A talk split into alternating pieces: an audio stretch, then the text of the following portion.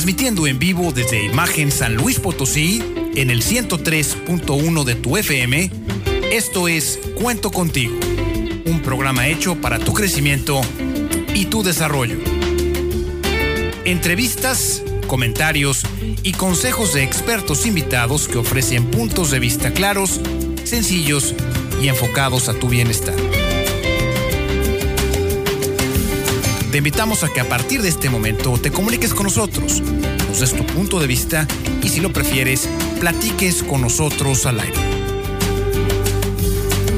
Y queda con ustedes, aquí en Cuento Contigo, la señora Nena Torres.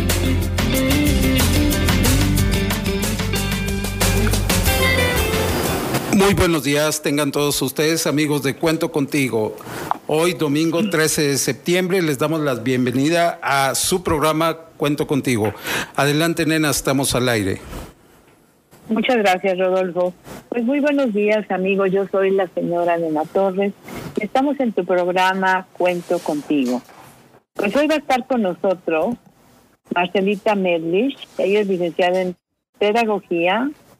Tiene también neurodesarrollo, también estudiaste eso, ¿verdad? Neurodesarrollo, lingüística y nutrición. Pues muchas gracias, Marcelita Medlich, por estar aquí con nosotros. Vamos a darte, ah, no, pero primero vamos a hacer una pregunta, Marcelita. Acuérdate que siempre les damos una pregunta a nuestros amigos para que ellos puedan participar con nosotros. Ahora les vamos a preguntar, fíjate, pues vamos a decir que es homeschooling, mejor vamos a decir escuela en casa. Claro que sí. ¿Qué quiere decir eso de escuela en casa? Porque estuvimos aquí haciendo algunas investigaciones para, pues para estar más o menos a nivel, a un nivel tuyo para poderte hacer preguntas. Y resulta que hay mucha diferencia entre la escuela, en la escuela normal, a lo que estamos acostumbrados, y la escuela en casa o homeschooling. Pero vamos a dejar que nuestros amigos hagan la investigación. ¿Qué es homeschooling o escuela en casa? Y si es lo mismo que la educación regular o la educación normal. ¿Qué te parece esa pregunta, Marcelita? Me parece perfecto. Para que nuestros amigos puedan irse dando cuenta de la diferencia y las cosas que hay muy interesantes en esta opción, ¿verdad? Pues vamos a iniciar nuestro programa con Marcelita Merlis. Marcelita, pues ¿qué, ¿qué es eso de escuela en casa? ¿Qué es el homeschooling? Ahorita ya que estamos en, en estas épocas en las que muchos están estudiando en casa, eh, sí se pensó en, que se confunde el término, ¿no? En general, eh, el, el método de homeschooling que tradicionalmente se escuchaba con ese término en inglés, obviamente porque pues nos llegó tal vez de otros países, en algunos otros países de Latinoamérica se le llaman escuela en casa, es cuando los niños se salían de la escuela, de un sistema escolarizado y los papás este, se hacían cargo, digamos, de la educación de los hijos ya en el aspecto no nada más de económico, sino también en el aspecto práctico, ¿no? Ahora tenemos esto de escuela en casa en cuanto a que pues estamos todos a distancia estudiando y tenemos muchos niños que están estudiando desde casa, pero realmente siguen escolarizados, siguen un programa y siguen ahora sí que bajo la, la dirección de, de los maestros, ¿no? En la en las escuelas. Entonces tenemos esos esos dos términos, o más bien un solo término para dos tipos de educación, los que están estudiando en casa a distancia de, la escuela por la contingencia y los que están en homeschooling, que tal vez ya tenían muchos años más están en homeschooling, eh, digo, llamo el término en inglés como para diferenciarlo, eh, pero pues bueno, la traducción exactamente es lo mismo, ¿verdad? Estudiar en casa. Este, pero bueno, son personas que, que normalmente se salieron de la escuela o sea, papás que, que decidieron educar a sus hijos en casa y tomar, como quien dice, la responsabilidad, la parte académica del, del estudio, ¿no? Esto es muy importante, Marcelita, porque cuando tomas la decisión de estudiar en casa, estás tomando, como dices tú, la responsabilidad total de la educación del niño. Y además le vas a decir lo que tú quieres enseñarle, cuándo, cómo y las ideas que tú quieres transmitir. Porque en las escuelas normales, en las escuelas de gobierno, las escuelas privadas, pues tú te adaptas a un plan de estudios que el gobierno o que la o que las escuelas privadas quieren inculcarles a los niños. Y cuando estás en mi homeschooling o escuela en casa, ¿qué haces? Pues tú vas a a tomar la responsabilidad de qué voy a enseñar, cuándo lo voy a enseñar, cuánto y de qué manera. Y eso pues al final de cuentas es, es una es una ventaja muy grande porque porque tú puedes enseñar las bases, los, los valores, las creencias, lo que tú consideras que tiene que seguir adelante. Leía yo en tu currículum que tú eres homeschooling también, que tú estudiaste en casa. Sí, sí, sí, yo estudié en casa. Este, y sí, pues yo creo que lo que comentas es exactamente la base del homeschooling. De hecho, dentro de lo que se le llama el homeschooling están varias corrientes. Una de ellas es la unschooling, o sea, la desescolarización, en la que se trata de quitar todos los, por así que todos los programas ¿no? que pueda haber y tratar de hacer la educación como más libre, están las educaciones libres. Eh, pero yo creo que la principal ventaja del homeschooling o la razón por la que se elige es precisamente por la libertad de horarios y de contenido que los papás quieren tener con sus hijos, ¿no? Eh, esa es la, la principal razón.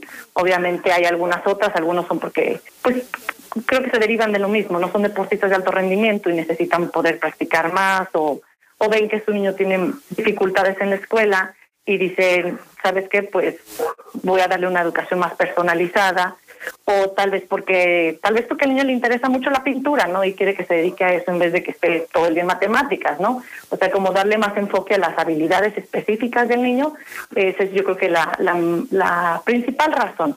Y sí, yo estudié en casa. La verdad es de que ahorita hay muchas personas que ya hay muchas páginas, ya hay muchas personas que estudian en casa, pero pues bueno, la mayoría son primera generación, ¿no? Creo que somos muy pocos los que estudiamos así a mí me tocó participar en el programa piloto de INEA para acreditar niños menores de 15 años, el programa piloto del Plan 1014, que es lo que INEA tiene. Entonces, pues sí, sí me tocó ser de los primeritos de los primeritos, ¿no? Y pues como todo, ¿no? O sea, pues mis papás pues les dio la curiosidad, este, quisieron, se animaron a hacerlo habían escuchado de eso de otros países, pero pues al final de cuentas este, fueron pioneros ¿no? en, esta, en esta situación. Y sí, a mí me tocó ser, ser alumna, no nada más soy maestra, soy, digo, soy mamá de, de dos niños que están en casa, también, este, también me tocó ser alumna. Pues esto, esto es una cosa diferente, pero pues ahora se está dando, pero no es lo mismo. Es, no, no es lo homeschooling que estudiar en casa porque te está obligando la situación. No es lo mismo, porque homeschooling no, claro, tiene diferencia. Es muy diferente. Estoy de acuerdo, es diferente. Ahorita estamos en la escuela en casa, pero realmente quien lleva el, el, la dirección académica siguen siendo las escuelas. Y en el homeschooling, pues la dirección académica la llevan los papás. Creo que en esta situación muchos papás han tenido que tomar eh, la responsabilidad o las riendas de muchas de las decisiones en cuanto a la escuela. Se dio un aspecto económico muy fuerte, eh, se da una, una crisis de que pues la mamá tal vez ya no puede salir porque tiene que estar con el niño conectado. La verdad es que esta es una situación complicada para todos. Digo, yo también soy maestra, soy maestra en colegios regulares y di clases muchos años. Entonces también entiendo esa otra parte, ¿no? Ese otro lado de, de la historia eh, para los papás que dicen los maestros no están haciendo nada, no, es cierto, están haciendo el triple de trabajo y también quisiéramos que los niños regresaran a la escuela este como maestros, ¿no? Y en el en el homeschooling en el otro pues no, la verdad yo no batallé con mis hijos los grandes que están en homeschooling porque realmente no hubo diferencia alguna del año pasado a este año, ¿no?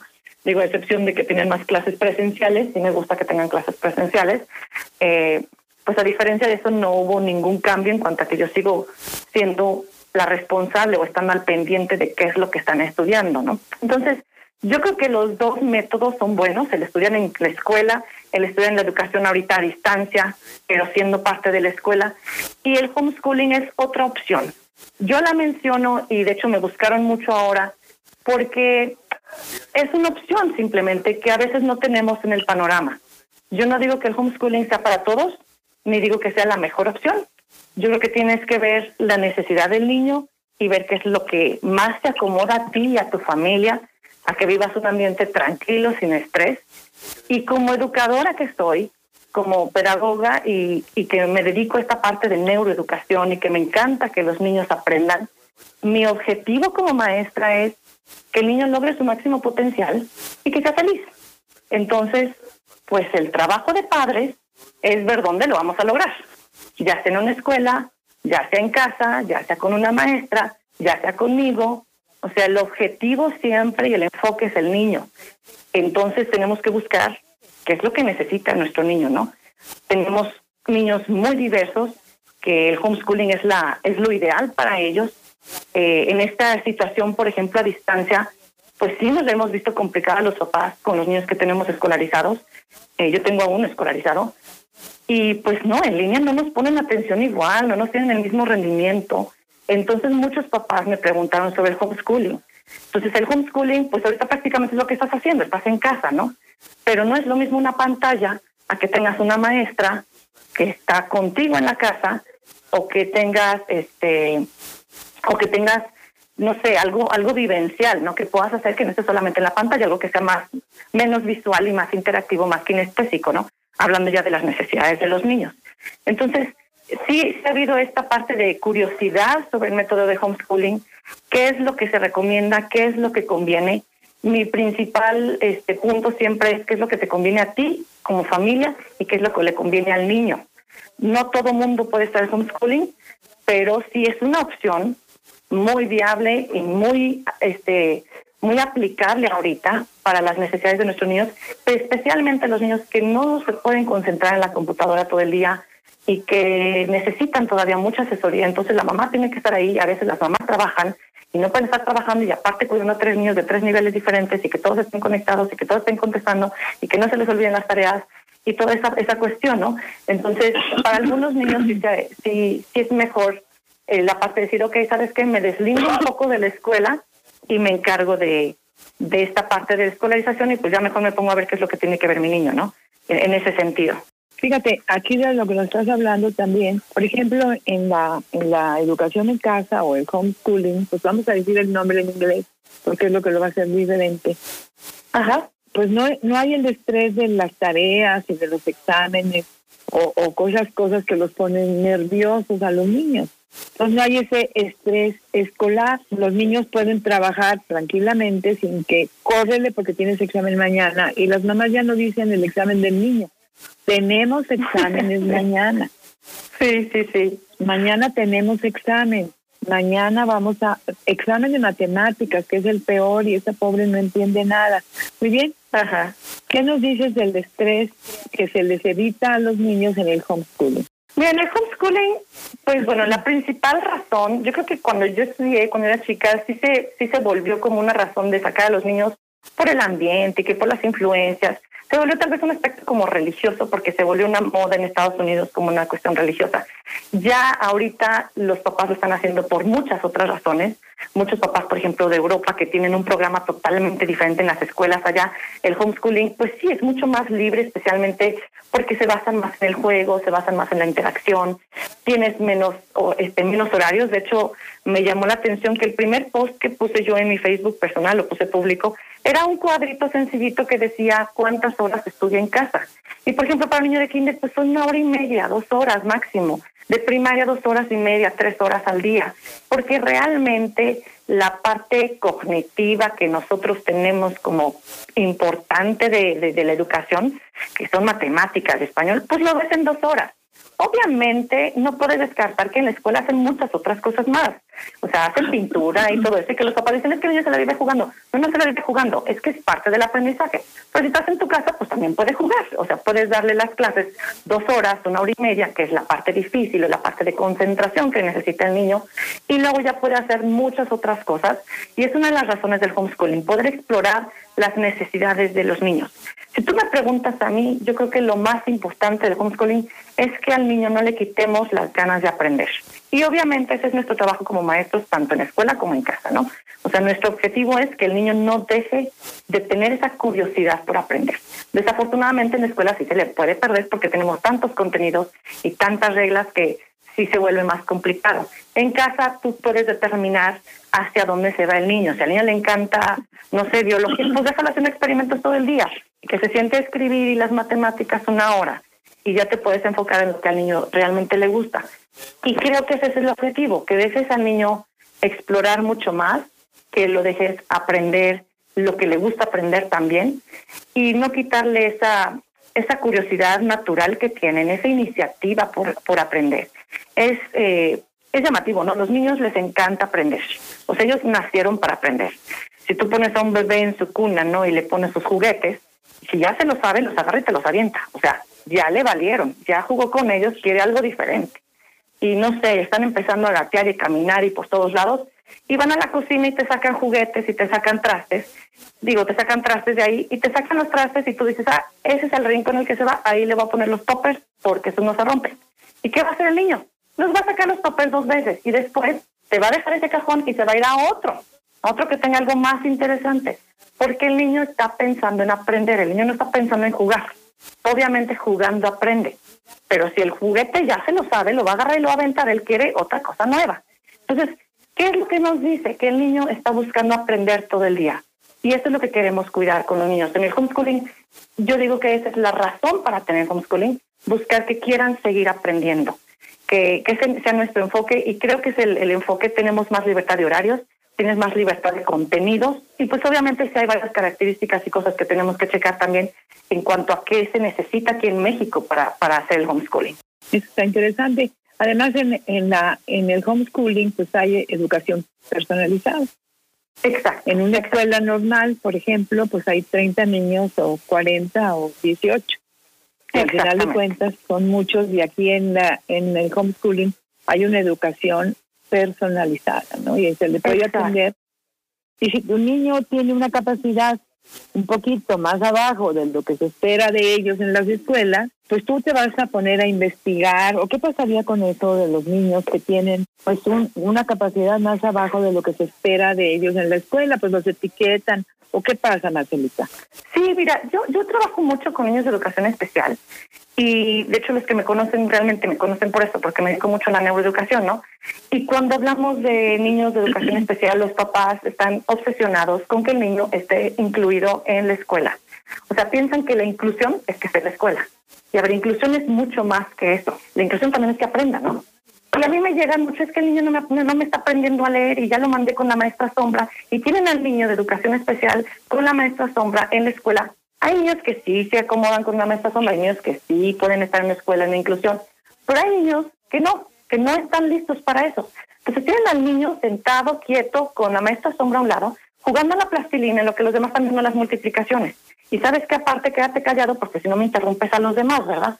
Porque obviamente en el salón tenemos 20 niños o 30 niños. Entonces, como maestra yo he tenido muchos niños de inclusión también en mis salones y me encanta tenerlos pero sí, la verdad es de que el niño necesita una atención especial y estás gastándote sus horas más buenas, digamos, más óptimas, eh, digo, así que las óptimas de aprendizaje, lo tienes sentado jugando con la plastilina y luego están enseñando algo cognitivo que necesita a su edad. Y lo tienes así para que esté callado, para que no moleste a los demás. Y luego en la tarde le consigues una terapeuta que quieras meterle todo lo de contenido académico, simplemente por nuestro berrinche como papás, de tenerlo en lo que en lo que nosotros consideramos que es una inclusión.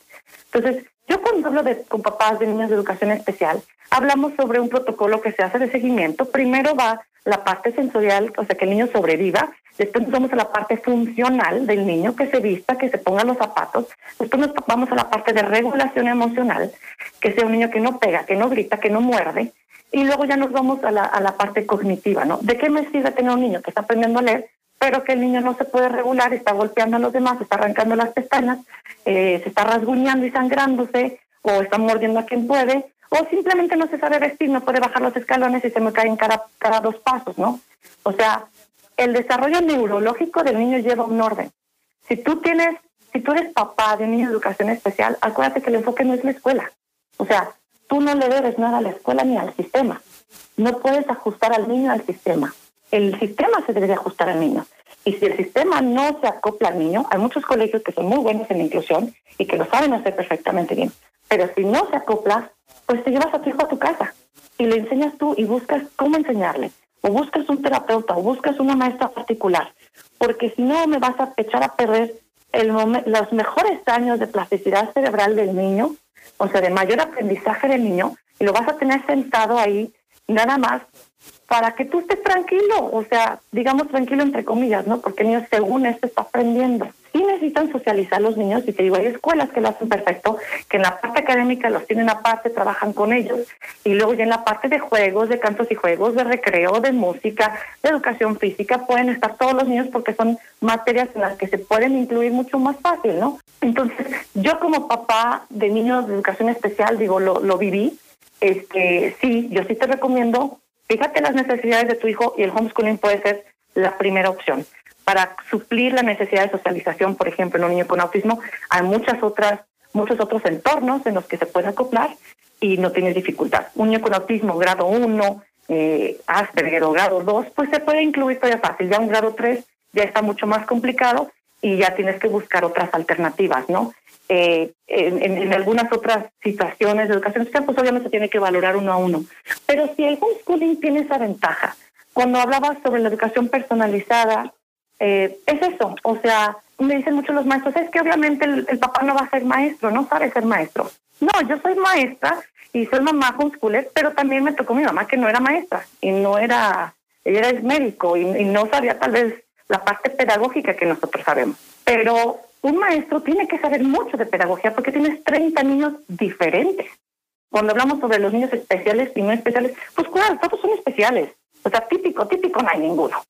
Entonces, la verdad es que los maestros nos hacemos, o sea, son expertos en buscarle las 20 alternativas para los 20 niños que tenemos, ¿no? Y en el caso de, de tu hijo, pues tienes uno, tienes dos, tienes tres niños. O sea, ya si no le puedes buscar cómo educar a tus tres hijos, pues digo, ya es mucho, ¿no? Tenemos esa ventaja. No tienes que ser un maestro experto para enseñar 30, porque solamente vas a tener uno, dos o tres hijos. O sea, no es que tengas tantos que necesites tanto, tanta metodología, ¿no? Yo creo que esa es, esa es la parte de diferencia, ¿cómo ves? Pero mira, de todas maneras, Marcelita, si tengas uno, dos o tres hijos, pues tienes que prepararte. No porque claro vas a, dar una un homeschooling así a la deriva. Tiene que haber una forma en la que tú como papá y como mamá te tengas que preparar, tengas que aprender, Exacto. porque pues no sabes hacer, o sea, a lo mejor sé sumar, pero no me sé el álgebra, a lo mejor no sé o sea, tengo que prepararme, no es así de que voy, sí, pues si no la haces con dos o tres, no, es que para eso se necesita una gran Claro, porque cada uno va saber que y saber que tú tú tienes que estudiar primero antes de tomar la decisión. Voy a tomar esta responsabilidad, pero yo tengo que aprender y yo tengo que estudiar.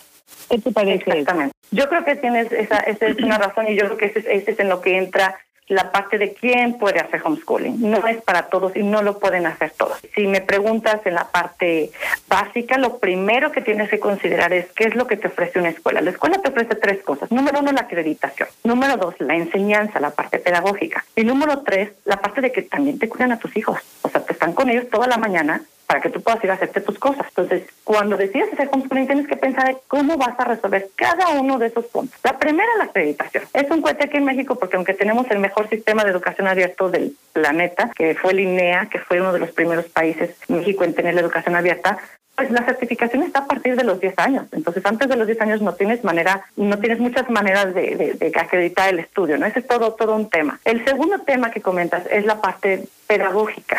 Ahora, muchos en el homeschooling piensan que la mamá tiene que dar la clase.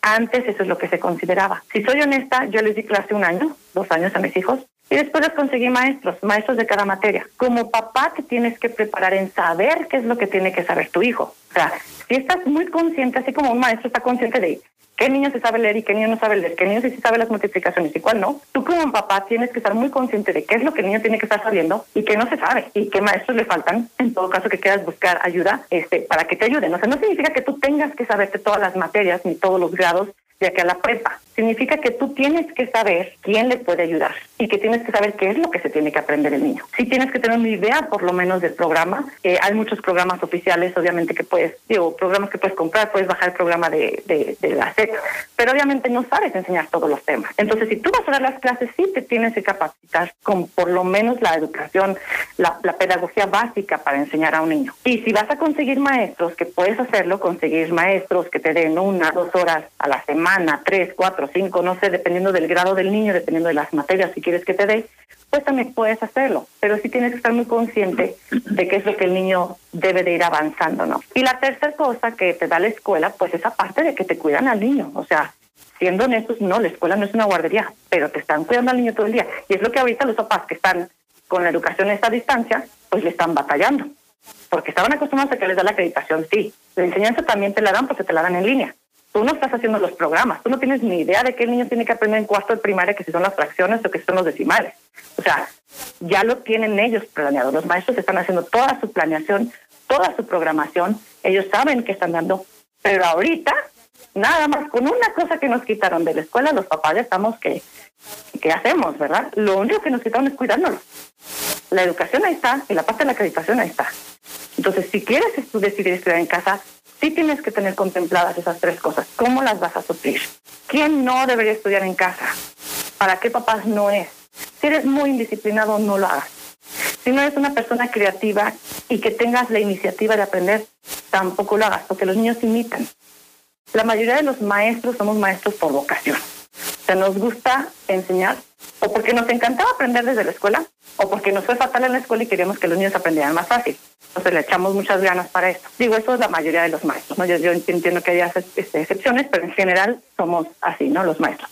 Entonces, si tú como papá eres de los de que, le das flojera leer, te da flojera investigar, te pone el foco a, pues quién sabe por qué. O sea, viste, hay algo que, este, que se descompuso y pues ya mejor lo tiras. No, o sea, con ellos no puede ser así. Tienes que ser de que a ver cómo lo compongo, a ver cómo está hecho, por qué está así. Y que cuando el niño te pregunte, le digas, no sé, vamos a investigarlo. O sea, tienes que tener tú esa misma curiosidad, esa iniciativa por aprender, si quieres que el niño aprenda. Porque si no, sí, la educación en casa puede ser un desastre. El niño no va a aprender absolutamente nada. El niño aprende no por lo que oye, aprende por lo que ve. Entonces tiene que ver interesado en estudiar. Acuérdese cuando, cuando hablamos sobre competencias, que es lo que estamos ahora de moda en la, en la educación, hablamos de competencias. Ahora, las competencias no se pueden enseñar. Las competencias se desarrollan. Entonces, para desarrollar no se la puedes pasar al niño nada porque tú le des la clase y ya se la va a aprender. No, tienes que desarrollar en el niño esas competencias. Tienes que trabajar picándole la iniciativa, picándole la curiosidad, picándole esa, este, esa motivación intrínseca para que el niño aprenda solo. Y ese es nuestro trabajo como papás y como educadores. No es enseñar. Nuestro objetivo es que el niño aprenda a aprender. Ese es nuestro trabajo realmente. Eso es lo que es la neuroeducación. Enseñarle al cerebro a aprender. Entonces, sí es un trabajo mucho más grande de lo que parece. Los papás que decían hacer homeschooling sí tienen que tener idea de lo que están haciendo.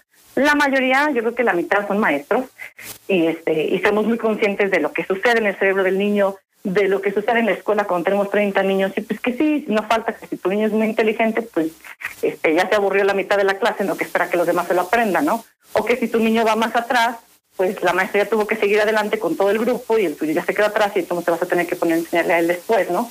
Entonces, e, e, esa es, tal vez la razón por la que muchos maestros son este deciden también hacer homeschooling, pero, pero sí, no es para cualquiera, no es como para que te dé, para que digas, híjole, me sale más económico, o sea, muchos piensan que es eso, no, no te sale más económico. Si lo haces bien, te va a, te va a costar lo mismo. Simplemente vas a gastar dinero en cosas que tú consideras más importantes, ¿no? En materias que tú consideras más importantes, en material, en cursos, en maestros.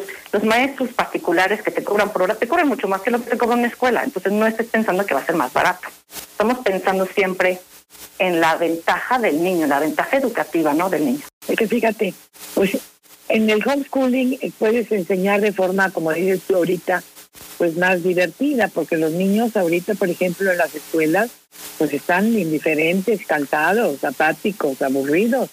Que dicen toda la mañana en la clase con la maestra, tiene 30, a mí no me está viendo, yo me puedo hacer, yo me pongo a hacer lo que yo quiera. Hay niños que, que andan jugando afuera de la casa y con su computadora, su teléfono, tomando la clase. Ajá. O sea, eso, pues eso, ¿a qué te llevan? Ni cuenta se van a dar de lo que están enseñando. Y la maestra tampoco. Sí. mira, la Esa es, una ventaja del homeschooling. Esa es una ventaja del homeschooling. Es, es, hasta cierto punto una tristeza porque es nuestra realidad, ¿no? Y es lo que tenemos.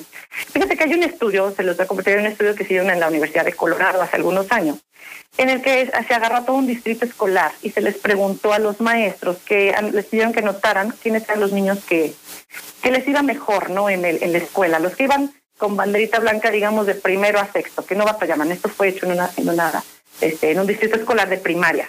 Entonces los maestros anotaron quiénes eran los, pues, los mejores alumnos, ¿no? Que no le batallaban en las tareas, en la puntualidad, en la conducta, ¿no? Ya hicieron su, su lista y después se hizo un estudio sobre el estilo de aprendizaje de los alumnos eh, en todo el distrito. Y entonces, cuando, cuando empezaron a checar quiénes eran los alumnos más digamos que les que sobrevivían a la escuela y que les iba súper bien, ¿no? que no le batallaban en nada. Curiosamente, solamente del 10% de todos los alumnos. Cuando checan el estilo de aprendizaje de los alumnos, se dan cuenta que esos mismos que los maestros consideraban inteligentes o, o, que les iba bien, que no les sufrían en la escuela, curiosamente todos eran visuales y eran el 10%. Ahora estamos hablando de una escuela normal o escolarizada en, no en épocas de pandemia, ¿no? ¿Qué nos dice esto? Que solamente el 10% de los niños son visuales, a contrario a lo que siempre nos han dicho que no, que la mitad son visuales, les encanta ver la tele. No, no es cierto, es una actividad muy pasiva ver la tele, no es una actividad sensorial eh, que realmente reclute las neuronas para la percepción visual, o sea, no es, no están aprendiendo todo así, ¿no? Entonces, el chiste que se dan cuenta que solamente el 10% de los niños son visuales y son los mismos niños que son los que les va bien en la primaria. ¿Qué nos dice esto? Que pues las escuelas están hechas para niños visuales. O sea, si no quieres sufrir en la escuela, pues que sea visual, ¿no? Ahora, no significa esto, hablando de neuroeducación, no, no, no significa que tienes que enseñarles a todos los niños que si es auditivo le enseñes todo por el oído, que si es kinestésico le enseñes todo kinestésico. No, realmente la neuroeducación nos dice que se necesitan todos los sentidos para aprender. Ahora, si te imaginas que eso en la escuela, que mal que bien la parte visual todavía era muy interactiva, imagínate ahora que tenemos a todos a distancia. O sea, todos, a como de lugar, tienen que aprender de una manera visual, todos, porque esa es la única opción que tenemos. Entonces hay colegios que han puesto muchas cosas interactivas de, en los teams y que hagan este, pues más cosas como manuales, pero pues también ya tienes ahí la bronca de que la mamá dice, no, espérame, o se está consiguiendo las cosas ahorita para, para las, este, las, eh, los trabajos manuales y cosas así, pues está más difícil, ¿no? Cosas que la verdad es que los maestros siempre tratamos de hacer, tratamos de enseñar con todos los sentidos para abarcar a la mayor cantidad de niños al mismo tiempo.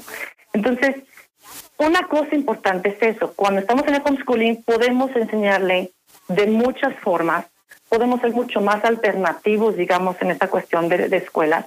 Eh, si al niño le gustan las plantas, pues se puede quedar todo el día cuidando las plantas, no hay ningún problema. Y lo siento a escribir sus letras o hacer los letreritos de, de las plantas para que escriba, ¿no? Y si que hablamos de matemáticas, pues ponte a contar las semillas y cuéntame cuántos días son de la germinación a que salga la papa, ¿no? O sea, cuestiones de ese tipo. Podemos trabajarlas en, de manera más individual. Esa es la ventaja ah, del homeschooling, ¿no? Ahorita tenemos esta escuela en casa que sí está muy complicada y para muchos ha sido mucho más fácil migrar al homeschooling, decir, bueno, me vuelo este año y le trato de enseñar con lo que tengo, ¿no? Al final de cuentas los niños aprenden, gracias a Dios, como dicen el dicho, con, sin y a pesar de nosotros. El niño va a aprender. ¿Qué va a aprender? Pues ahí sí depende de qué tenemos en el entorno. Pero de que el niño puede aprender, pues sí, sí puede aprender muchas cosas. El niño tiene mucha capacidad y nada más nos, nos toca a nosotros ese trabajo de aprovecharla. Mira, Margarita, aquí tengo una pregunta. Claro que sí. Me dicen, ¿qué preparación o entrenamiento necesita una mamá que no es educadora ni maestra para hacer un homeschooling que sea eficiente en lo académico y emocional para sus hijos? Mira, yo creo que me voy a ir a algo muy básico. Con que tenga una profesión, ya ayuda. Si tienes una profesión, es que fuiste alumno. Si fuiste alumno, sabes cómo te gusta que te enseñe. Yo creo que esa es la base de la pedagogía sabes cómo te gustaba aprender y nada más tienes que tener una cosa en cuenta. Los niños no van a aprender igual que tú, tal vez sean diferentes. Pero ya el que tú hayas estudiado una carrera te da la capacidad de poder enseñar. Yo no recomendaría mucho a una mamá que no tiene una profesión ser homeschooler. No digo que no se pueda, yo creo que hay muchas mamás que sí pueden, muchas personas no estudiaron porque no pudieron hacerlo, pero son personas inteligentes, son personas que les gusta aprender. Si tú eres de esas personas que dices, híjole, no es una carrera, pero mira, sé costura, sé pintura, he trabajado en un restaurante, he trabajado aquí y allá, o sea, has hecho de todo en esta vida, con eso tienes. Échale muchas ganas, agárrate buenos libros de pedagogía, hay varios que puedes conseguir, y la verdad asesórate, no tienes que dar tú todas las clases. Yo, por ejemplo, yo estudié Montessori primaria, entonces cuando mis papás me sacan de la escuela, este, empezamos a viajar y mi mamá, ¿sabes qué fue lo que hizo? Me dijo, aquí son tus libros de línea, para tal fecha tienes el examen. Y punto. No se sentó conmigo a estudiar. Yo la verdad no le batallé porque venía de un colegio Montessori. Ahí te enseñan a estudiar solo. Entonces yo no le batallé en lo absoluto. Yo agarré mi libro y como nos ponían en el Montessori, para tal fecha tenía que hacer tal página y para tal fecha tenía que hacer tal página. Tenía alguna duda, pues de ahí le preguntaba. Pero la verdad es de que los libros, por ejemplo, los libros de Linea, están hechos para que estudie solo. Toda la explicación está ahí. Ahora, si, si yo era visual, entonces no le batallé Porque si tienes niños kinestésicos, pues sí tienes que echarle más ganas que eso. Nuestro objetivo como maestros, aunque se oiga feo, nuestro objetivo como maestros es que para que el niño sobreviva a la educación es hacerlo visual. O sea, quieres hacerlo visual. Porque en la prepa nadie te va a dar este palitos y resistor para que pegues y cuentes. O sea, vas a volverte visual. Entonces es parte de la maduración del cerebro, ¿no? Las habilidades este, ya de las funciones ejecutivas, pues ya ni siquiera son visuales, son abstractas. Entonces tienes que imaginártelo. Entonces esa parte viene de una, de una madurez visual al final de cuentas. Entonces, si eres mamá y quieres dar clase y tienes alguna profesión, agárrate un libro de pedagogía, búscate el programa de tu hijo y te vas despacito con él. No sabes, no sabes este, explicar un tema, ya ahorita hay miles de opciones.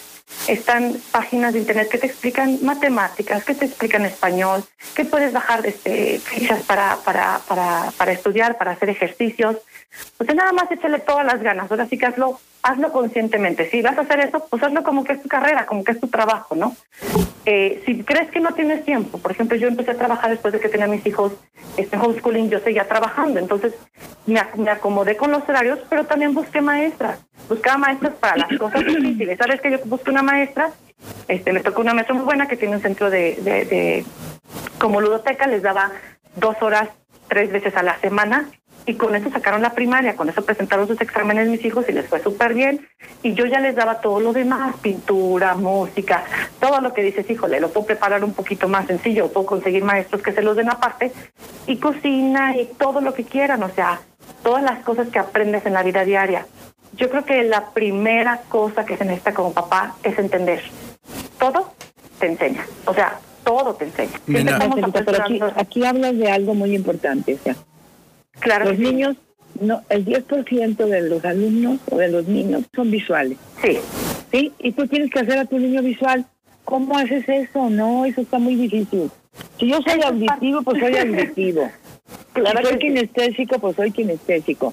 Eso lo vamos a, nos vamos a ir a un corte, Marcelita, y nos vas a hacer el favor de explicarnos qué es un niño visual, qué es un niño, o qué es una, una persona visual, auditiva o kinestésica.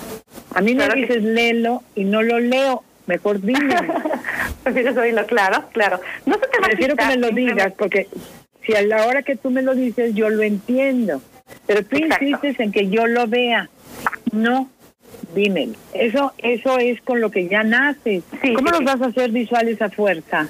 No es, no es que, hagas, ahorita platicamos, claro que sí. Ahorita que regresemos de corte, nos vas a, platicar y nos vas a decir cómo puedes hacer o cambiar, porque todo lo, el sistema educativo es visual, entonces sí, relegan todo demás.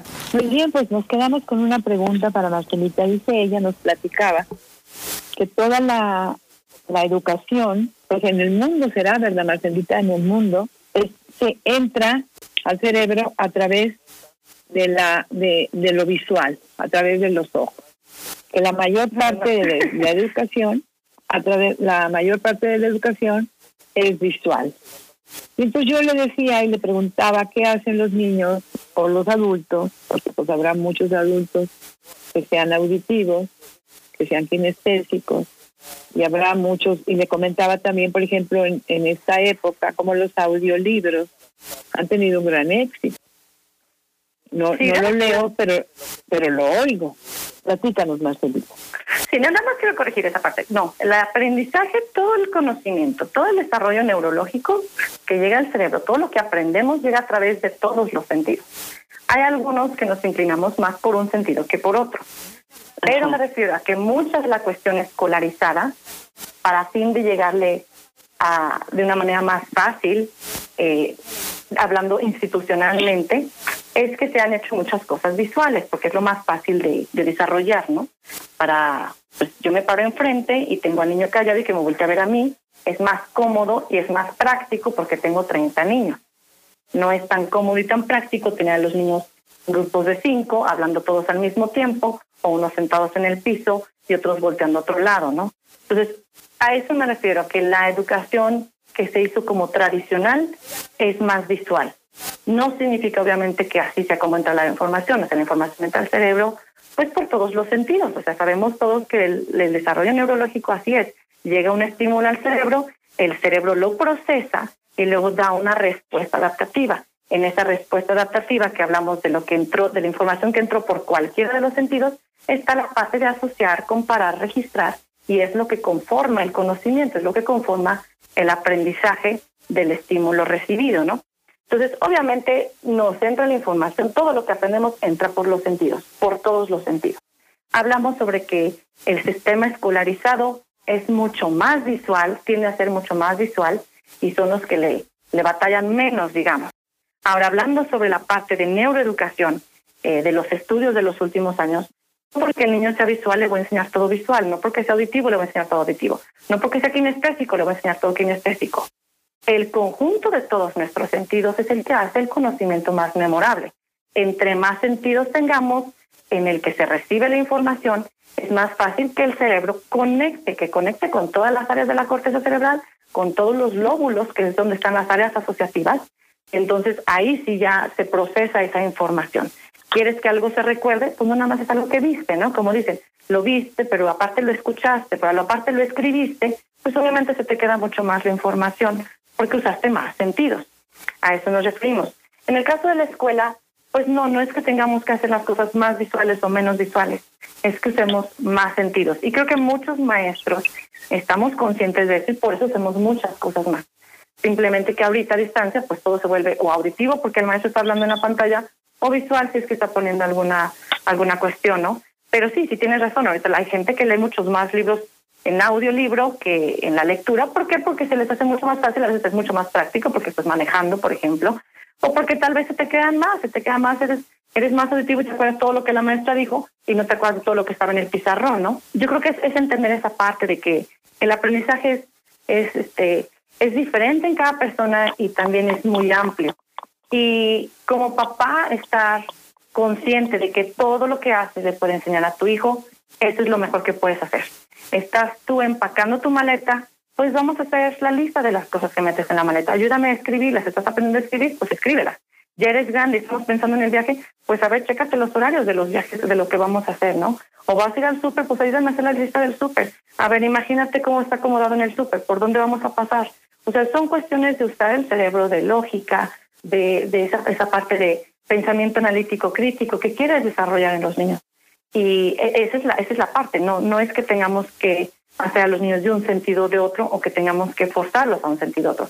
Obviamente los niños que son, eh, o sea, el sistema está hecho más visual y eso es lo que me refería, entonces los niños que son visuales pues es más fácil, ¿no? Y quieres madurarlo, pero para madurar, maduras todos los sentidos juntos. Eh, la parte de aprendizaje la vas a madurar y sí, si eres auditivo vas a ser auditivo toda la vida y si eres kinestésico vas a ser kinestésico tal vez toda la vida, ¿no?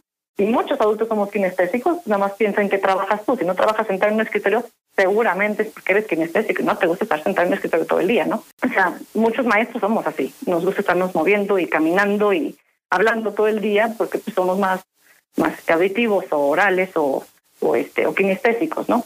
Entonces, esa es, esa es la parte. Y como mamá y papá, puedes ayudar a tus hijos, sean el estilo que sean, como maestros también. El chiste es entender que aprendemos con todos los sentidos y poner esos, esas experiencias al alcance de ellos. Esa es la oportunidad. Y esa es una ventaja también del homeschooling. Esa es una ventaja del homeschooling porque tú puedes darte cuenta por qué sentido más importante para el niño entra la información. Lo vas a enseñar, como dices tú, a no confundir, como habíamos, como yo te preguntaba, no confundir, gracias por la aclaración, que, que que el niño entra la información de una manera auditiva, por ejemplo, kinestésica, y tú lo sabes como mamá. Y si no lo sabes, pues lo aprendes, pero lo vas a ir guiando, guiando a que aprenda a través de todo, ¿verdad? Para que sea más Exacto, completo. de todo, de todo. Entre más sentidos se usen, es más fácil. Y no tienes que ponerte a hacer el estudio sobre a ver si el niño es visual o si el niño es auditivo. La verdad es que te vas a dar cuenta que lo que le dijiste sí se acordó y lo que vio no se acordó. O sea, no tenemos tampoco que hacer tanto estudio sobre eso. Digo, ese, estudio que comenté, pues digo, nos sirve para darnos una idea de cómo está el sistema no escolarizado. Eh, nos sirve para darnos una idea de, del porcentaje de niños que son más de una cosa que de otra. Pero real, en la realidad vas a enseñar con todos los sentidos, tengas a un niño auditivo, tengas a un niño visual, le vas a enseñar con todos los sentidos lo más que puedas. Y tenemos esa, esa oportunidad, esa, esa apertura de, de, de enseñar de, todo, de todas las maneras. Y el homeschooling pues te da esa oportunidad, ¿no? De que si al niño le gusta la pintura, pues lo dejas pintando más rato, o le gusta la jardinería, pues lo dejas en la jardinería, o le gusta cocinar, pues que cocine, o le gusta estar enfocado y pensar en dinosaurios, ¿no? Entonces, es como, como esa oportunidad de, de buscar más sus intereses y de buscar que ellos estudien y que aprendan lo que necesitan aprender, tal vez el contenido académico, pero basado más en sus, en sus intereses que en lo que a nosotros a veces se nos ha hecho como, como obligatorio. Digo, yo, yo lo puedo decir también como lado de maestra. De maestra tenemos tanto contenido que enseñar y estamos de acuerdo que a veces no podemos irnos con los intereses de los niños. En kinder todavía se trabaja mucho así, se trabaja mucho de acuerdo a los intereses de los niños ya en primaria la verdad es de que es tanto el contenido que, que pues no, o sea, a mí la verdad no me interesa tanto si a ti te interesan los insectos. Hoy tenemos que escribir sobre, no sé, sobre historia y punto. O sea, son cosas que, que, ni modo, ¿verdad? Tenemos que tal vez forzar un poquito a los niños y no se puede otra cosa en la escuela. Y en la pues es un poquito más de apertura de, de variarle al tema, de variarle al horario, de variar el, el contexto y de enfocarte en los intereses de, del niño específicamente, ¿no? Porque a uno le interesan los dinosaurios, al otro le interesan los, los insectos, pues en la escuela no vas a hablar de 30 temas diferentes, ¿no? Entonces, ese es como quien dice la, la ventaja, pues. Ahora aquí tengo una pregunta. Primero, ¿qué es maestro sombra?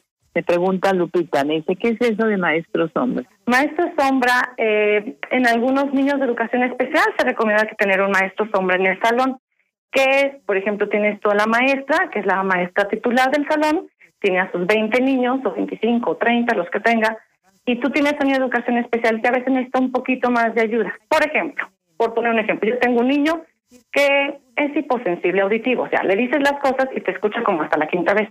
Y es de verdad, no es que no quiere escucharte, es que de verdad se pierde, digamos, atención dispersa. Entonces yo le puedo poner una maestra sombra que le está repitiendo las cosas. A ver qué dijo la maestra, que sacaras tu libro, ¿te lo sacaste? Ah, no, pues ya, ahorita lo saco. Este, ¿y en, qué página te dijo que, que le abrieras? Ah, pues este, no, no escuché. La 56, busca la 56. O sea, está como asesorando al niño, no le va a hacer el trabajo. Se supone que lo está asesorando. Obviamente hay capacitaciones para este tipo de maestras para que ayuden al niño y no le hagan el trabajo. Tenemos algunas que pues no, que realmente están cuidando al niño como como de guardería todo el rato dentro de la escuela. Tenemos niños, por ejemplo, que son hiperactivos y en kinder se usa mucho que tenga la maestra sombra pues porque todos los niños están sentados y el otro está dando vueltas por todo el salón, ¿no? Entonces le está diciendo, ándale, vente a sentar, ándale aquí. La verdad es de que hay niños que los necesitan, hay buenas maestras sombras, hay otras que no están capacitadas y le hacen todo al niño y pues tampoco ayuda, y hay otros niños que ni siquiera deben estar en la escuela y deben estar mejor en su casa con su maestra, la que sea, que les esté enseñando a ellos con sus necesidades, para que el niño pueda estar brinque, brinque, brinque mientras, mientras aprende los números, en vez de distraer a todos los niños porque están dando vueltas en el salón, mientras que todos están tratando de aprender se está dando vueltas como loco, ¿no? Entonces, ni lo vas a sentar porque el niño necesita moverse para regularse y para aprender, ni dejas a los demás aprender porque pues, se distraen con el chiquitillo que está dando vueltas, ¿no? Es, es, es como la, la cuestión que tenemos a veces, el dilema con los niños eh, que tienen que tienen una forma de aprender diferente. Muy bien, Marcelita, gracias. Aquí tengo un comentario. Yo siempre he considerado que, aquí me dice Ana María, yo siempre he considerado que homeschooling es cuando los niños se pasan la vida descansando, no hacen nada, no tienen manera de quemar energía, ni tienen ni pueden aprender correctamente. Esa es la idea que yo tengo de homeschooling. Claro. ¿Qué piensa la invitada de esto? sí, sí, sí, sí. Cuando yo fui homeschooler, esa era la idea de todo. ¿no? O sea, seguramente estás en tu casa acostada, no haces nada, te levantas a la hora que quieres, no estudias nada, la mamá también este, se la pasa entre lavando la ropa y lavando los trastes y quién sabe qué haces tú y sales en pijamas a la una de la tarde, ¿no? Eh, esa fue una idea tal vez que se que se consideró al principio. Ahorita creo que ya es muy diferente la la la este la perspectiva que se tiene. En mi caso somos seis hermanos, cuatro de ellos estudiaron totalmente homeschooling desde el preescolar hasta la preparatoria. En el caso de los otros dos que ya habíamos nosotros estado, los, los mayores que hemos estado estudiando, pues la verdad es que todos estudiamos bien y todos tenemos carrera, o sea, no es, no es, este, no significa que no estás haciendo nada.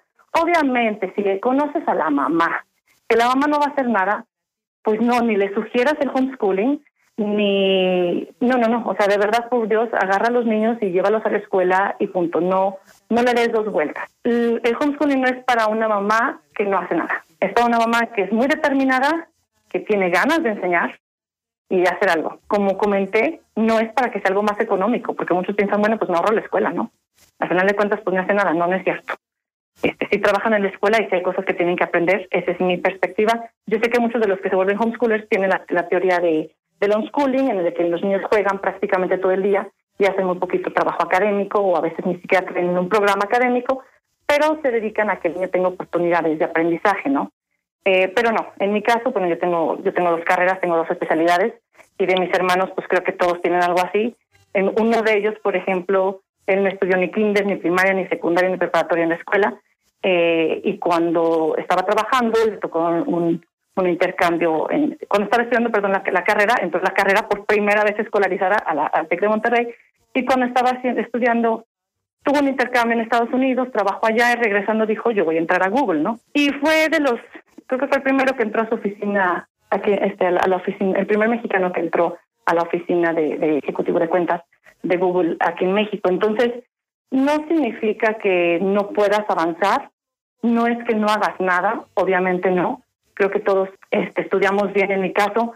No digo que sean todos los casos, sí hay casos no solamente de negligencia, sino también de abuso en el homeschooling y hay que estar conscientes de ellos.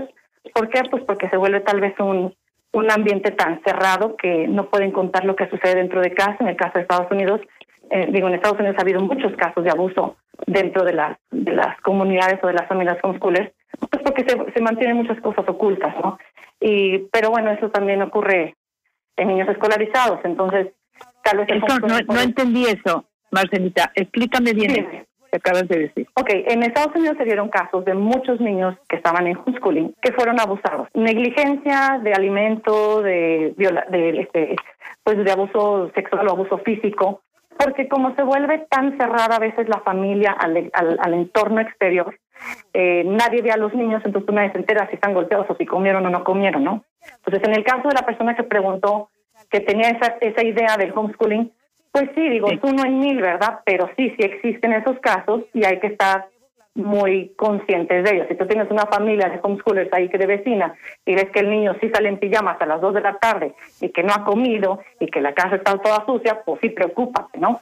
O sea, yo creo que es como, como algo que nos preocuparía a todos, aunque no fuera homeschooler la familia, ¿no?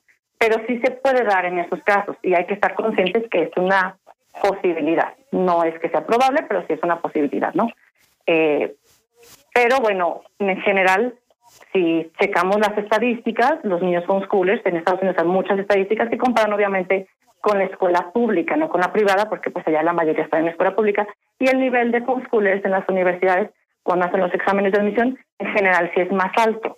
Ellos tienen muchas estadísticas de eso. Aquí en México la verdad es que yo creo que nadie las ha hecho porque no somos tantos los que estudiamos en homeschooling. Yo puedo hablar por mí, por mi familia nada más, pero este yo creo que tiene mucho que ver con la actitud y la educación y la preparación de los papás sobre todo. Porque fíjate que yo te iba a preguntar ahorita que un niño que está estudiando homeschooling en casa, bueno, por decirte así, no tiene que vivir situaciones de violencia o acoso acoso escolar. Pero pues ahorita acabas de decir algo de algo que me llamó muchísimo la atención. Sí, bueno, lo comenté por la pregunta que hicieron, sí, sí es probable, o sea, sí, sí lo menciono como, como algo que se ha pasado pero obviamente no es lo común. La mayoría de los papás, especialmente aquí en México, un papá normalmente manda a sus hijos a la escuela, al colegio, y si no quieres pagar, pues los mandas a la escuela pública, ¿no? Este, o si no puedes tener las posibilidades de un colegio, pues lo mandas a la escuela pública. Si decides homeschooling, el homeschooling es más caro que una escuela pública. Entonces es muy raro que quieras tener a tu hijo okay. en casa por flojera. Pues porque tienes que pagar mucho más material y todo. De entrada no puedes trabajar, tienes que cuidarlo. Entonces ya estás hablando de un un este un recorte presupuestal a la familia el hecho de que la mamá no pueda trabajar porque tiene que darles clase, ¿no? Entonces, si estabas pensando en que un, este no sé, la mayoría de las familias trabajan el papá y la mamá en los niños que van a la escuela pública, por poner un ejemplo, pues te sale más caro tenerlo en casa que mandarlo a la escuela. En el caso de una escuela pública, igual en el caso de un colegio no. Y si lo sacas de un colegio para educarlo tú, pues no es porque no vas a hacer nada, es porque le quieres dar una tal vez una mejor educación o tal vez te lo quieres ahorrar un poquito, pero pero también no vas a trabajar y también quieres darle darle otro tipo de, educación, ¿no? Yo creo que aquí en México a mí no me ha tocado muchos casos de esos. Eh, la mayoría de las familias que estudian en casa hace tiempo había eh, unos congresos que se hacían y me tocó ver que eran más de 400 familias las que nos este, se llevan a juntar y el, el nivel educativo de, de los papás sí era muy diferente, no no era no era tal vez este un ambiente eh, pues yo creo que yo no yo no yo no sé de de abusos así tal cual que haya habido aquí en México como para considerarlos así comúnmente, ¿no? Eh, sí, una de las razones por las que se estudia en homeschooling es para evitar el bullying, obviamente sí. Si tienes un niño que son de esos que muy fácil se los bullean en la escuela, pues, o sea, quítale el estrés de la escuela. O sea, la escuela no tiene niño por qué estresarse por ir a la escuela. El niño debe disfrutar, aprender. Y si, y si se estresa por ir a la escuela porque hay un chiquillo que lo está friegue y friegue, pues mejor sácalo de la escuela y ya, es una opción. Obviamente no es la única opción, puedes capacitar al niño, puedes enseñarlo, puedes checar ahí con la familia, pero también hay niños que son más propensos a, ser bulleados que otros, ¿no? A niños este, que, que, se, que tienen como que la personalidad tal vez, ¿no? Entonces, sí, esa es una manera, esa es una manera de no preocuparte por el bullying, obviamente lo tienes en tu casa, pues no, nadie se lo va a bullear y aparte va a aprender sin que alguien le diga, sabes que tú no eres bueno para las matemáticas, y ya el niño se sintió que no es bueno para las matemáticas y ya valió, ¿no? Entonces acá pues no me le vas a decir eso, vas a buscarle la manera hasta que encuentres cómo aprender, cómo puede aprender y, y ya, ¿no? Pero se supone que los maestros también lo hacemos en las escuelas, no puedo decir que no, este, pero sí es una opción por la que se hace homeschooling, evitar el, el bullying. Luego hay maestros que hacen bullying también. Sí, de una manera indirecta, pero sí. No, indirecta y directa. sí, hay maestros que hacen bullying y, al niño lo lastiman pues para siempre, ¿no? Ahora, aquí hay aquí hay algo importante. Tú hablabas de que, fíjate, yo pensé que hacer homeschooling pues te iba a permitir ahorrar, porque no te ibas a gastar en uniformes, en colegiaturas, en fines escolares, en festivales, en todas esas cosas que los colegios, que va a haber el festival, pues que le cuesta tanto el uniforme digo el disfraz, y que ahora va a ser no sé qué, y es un gastadero todo el tiempo aparte de las colegiaturas. Entonces yo dije, bueno, pues en un home, yo pensé en un homeschooling, pero los papás sí ahorrar. Sí, sí se puede ahorrar, o sea, no significa que no se pueda ahorrar, simplemente que no quiero dar esa, esa como, no debe ser como tu carta de cambio, decir, ¿sabes qué? Voy a sacar a mis hijos porque es más económico. No creo que sea justo ni que sea correcto, porque si les gusta una buena educación, igual te vas a gastar no lo mismo que pagabas en la escuela, pero una tercera parte o la mitad en clase, extras o en material o en programas que puedan estar en línea, que puedan estar estudiando. No sé, no, no, no, quisiera como que los papás dijeran, ay, sabes que lo saco a la escuela porque es más económico, porque automáticamente, pues sí, sí se va a dar así como, como, como la pregunta que hicieron, ¿no? El niño va a estar en la casa todo el día de flojo sin hacer nada. Pues no, o sea, los libros sí cuestan. Y, y este y que te los cuiden también si quieres hacer otra cosa también te va a costar y las clases especiales de no sé, de natación o de, deportes y todas esas, pero vas a tener que pagar extras, ¿no? Entonces, en esa parte, pues sí. Ahora, si a mí me preguntas, a mí me ha salido tal vez más económico. O sea, también depende de qué, cuál era tu otra opción. Si tu otra opción era la escuela pública, pues no, no te sale más barato estudiar en casa. Si tu otra opción era un colegio, que es la mayoría de los que estudian en casa estaban en colegio antes, este, sí, pues sí te sale más barato que muchos colegios. Digo, hay colegios que son muy económicos, hay colegios que, que sí te, te cuestan muchísimo, ¿no? Y obviamente aquí yo creo que lo que tú quieres evaluar es el nivel académico. Por ese mismo costo, yo le puedo dar a mis hijos un mejor nivel académico. Esa fue mi postura. O sea, por lo que yo estoy pagando en el colegio, a yo darles clase, pues yo conseguirles maestros, con ese mismo dinero de las colegias, de, deja tú las colegiaturas, porque eso es lo que gastas normalmente, pero las inscripciones, los uniformes, todo esto, pues yo me lo gasto en, viajar con mis hijos. Y al final de cuentas, bueno, voy a gastar, o sea, sí lo voy a acabar gastando, pero ya es, una, es un gasto que puedes tú controlar, ¿no? Este año sí hubo para un viaje, este año no hubo para un viaje, este, este año pues nos vamos aquí cerca, este año nos vamos más lejos, o este año les, les pago más clases extras, o este año no hay clases extras y se quedan estudiando aquí en la casa todo el día. Este, como que son, son, este, simplemente puedes manejar más tu presupuesto familiar en cuanto a en cuanto a la parte académica. Yo creo que la educación siempre es una inversión y siempre es algo que, que, deberíamos de, de, tener considerado, ¿no? Eh, definitivamente, eh, pues sí, sí te sale más económico tener, no sé, cinco hijos en tu casa que tener cinco hijos en la escuela. o sea, eso sí es como mucha, mucha la diferencia, ¿no? Pero a veces de uno o dos, pues te cuestan lo mismo los maestros, ¿no? Eh, creo que creo que eso es así como una perspectiva, ¿no? Más bien en qué quieres gastarte tu dinero. ¿Quieres gastarte tu dinero en los festivales o prefieres con ese dinero pagarle un curso de, no sé, al chiquillo se le ocurrió que quiere aprender cerámica, ¿no? No sé, porque a los niños les encantan nuevas cosas que tú ni, ni piensas que les gustan y, se les ocurren cada cosa. Y yo soy mucho de esa idea de, de, de, pagar y, de, de, invertir en esta parte de la educación. Yo creo que la educación, si es una inversión, es algo que te llevas para toda la vida. Entonces, no, no es una razón como para, para educar en casa, pero sí, si quieres, sí te puede salir más económico. Muy bien, aquí tengo, aquí tengo una pregunta también. ¿Por qué cada vez es más común encontrar a niños que ya no juegan? Y el homeschooling sí te permite que los niños jueguen. Pero ¿por qué hay niños que ya no juegan? Tienen tantas actividades en la escuela, tienen tantas tareas y luego todas las actividades que les ponen los papás, el, que el fútbol, que el baile, que la que la danza, que el teatro, que el piano, que si ya no tienen en qué entretenerlos, pues les inventan otra cosa, pero los niños ya no juegan. ¿Eso es verdad? A ver, platícanos. Híjole, bueno, creo que lo que podía yo decir es totalmente mi perspectiva, ¿no? Yo creo que hay este neuropsicólogos que, pueden dar otra otra opinión o sociólogos no que pueden dar otra opinión. En mi perspectiva de, de niños por ejemplo de los más chiquitos en el kinder ya los tenemos mucho más con cuestiones académicas. Ahora yo soy la realidad que el niño puede aprender a leer muy chiquito o sea es una habilidad natural y al niño le encanta leer no se les hace o sea cuando lo está aprendiendo porque le gusta y que tiene la capacidad para hacerlo no la madurez para hacerlo no se le hace difícil. Pero sí juegan menos porque tenemos menos tiempo para jugar yo creo que sí tenemos muchas actividades, tenemos menos tiempo para jugar, pero también porque en su momento en el que jugaban,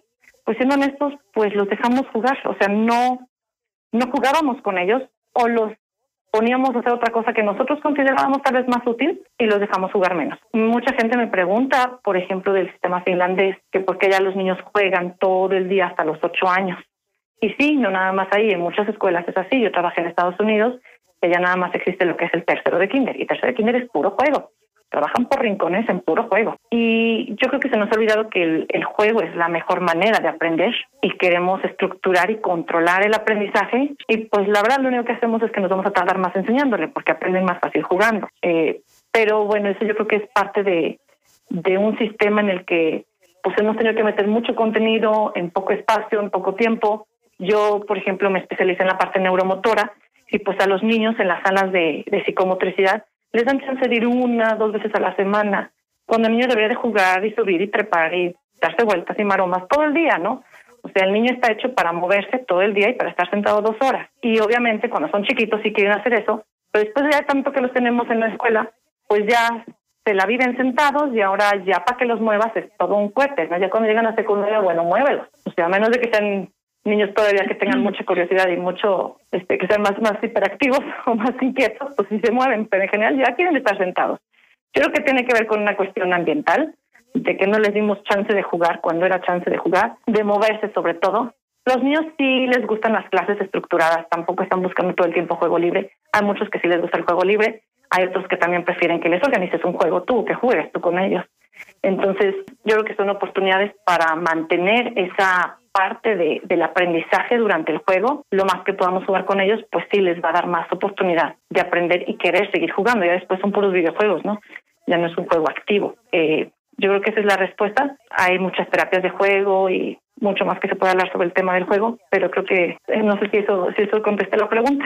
Muy bien, Marcelita. Aquí tengo otra otra pregunta. Esteban, Esteban nos dice, la invitada habla de cómo cómo sería conveniente que yo gastara mejor mi dinero en una escuela en, en, tradicional, en casa, en una escuela pública o en homeschooling. Pero yo no tengo dinero. O sea, yo no estoy viendo dónde gasto mi dinero. ¿Qué es mejor, la escuela pública en casa o el homeschooling. Yo no tengo dinero. En la escuela pública también me piden uniformes y me piden pan y me piden cosas. Yo creo que está, está perfecta la pregunta. Yo no me dedico a administración de finanzas familiares, entonces no es algo que te pueda contestar, pero algo que sí te puedo decir, el que no estudia en México es porque no quiere. El INEA no cuesta un pez, nada, no cuesta absolutamente nada. Te dan los libros gratis, si no tienes para computadora, te dan los libros gratis. Y si no tienes para, para y si quieres estudiarlos en la computadora y no no tienes computadora, puedes ir a un círculo de estudio y es totalmente gratuito. Ahí no hay uniformes, no hay inscripciones, no te cuesta nada más que la foto para tu certificado. No, si hay uniformes, claro que los traen con uniformes. En la escuela pública el uniforme... en el INEA no, en el INEA no. Ah, Estoy hablando del programa de educación del INEA, que es la Escuela Abierta de México. Es un programa que abrió eh, el doctor José Vasconcelos hace muchos años y fue el primer programa que se abrió de educación abierta para todo toda la población. Creo que fue de los primeros países que hizo eso. Es una educación completa, tiene alfabetización primaria y secundaria. Yo soy egresada del INEA, eh, es el Instituto Nacional para la Educación de los Adultos, ahora ya se llama IEA, ahora es estatal. Eh, no cuesta nada el examen, o sea, de verdad no cuesta ni un peso. Puedes ir a registrarte. Cuando hablamos sobre, sobre el registro del homeschooling, o sea, si tú quieres tener a tus hijos con una acreditación con tu papá, no tienes para pagar la escuela pública porque no tienes para pagar ni siquiera los uniformes, no tienes para pagar, eh, no sé, las cuotas de padres de familia. Que digo, a mí eso sí se me hacen ridículos que no las queramos pagar, literal ese papel de baño del hijo, ¿no? Pero bueno, en todo caso que no tengamos eso, existe el INEA. Si puedes estudiar en el INEA. En el INEA te puedes registrar para la primaria a partir de los 10 años de edad y para la secundaria a partir de los 15 años. Ahí tú vas, te registras, nada más llevas acta de nacimiento, o sea, te cuesta lo que te cuesta el acta de nacimiento y te cuesta lo que te cuesta la fotografía. Te inscribes, te dan tus libros, los puedes pedir físicamente, como te comenté, o puedes pedirlos que te los pongan en la computadora. Te dan un numerito y te registran en la computadora. Tienes computadora o celular en tu casa, lo puedes estudiar ahí. No lo tienes, no hay ningún problema. Te asignan a un círculo de estudio donde tienen computadoras y tienen maestros y te pueden dar todo el contenido de alfabetización, de primaria y de secundaria. Así que realmente aquí en México... Muy buena opción no tenemos excusa para no estudiar. La, el, la primaria, la secundaria y la preparatoria son gratuitas, sin uniformes, sin cuotas de padres de familia y sin libros. O sea, de verdad que tenemos esa parte como paraíso en México, con una educación de buen nivel. O sea, no te voy a decir que línea es wow, pero sí tiene buen nivel. Yo lo estudié, yo estudié ahí la primaria y la secundaria, no tuve problema para entrar a la universidad en Estados Unidos. Significa que no tienes problema.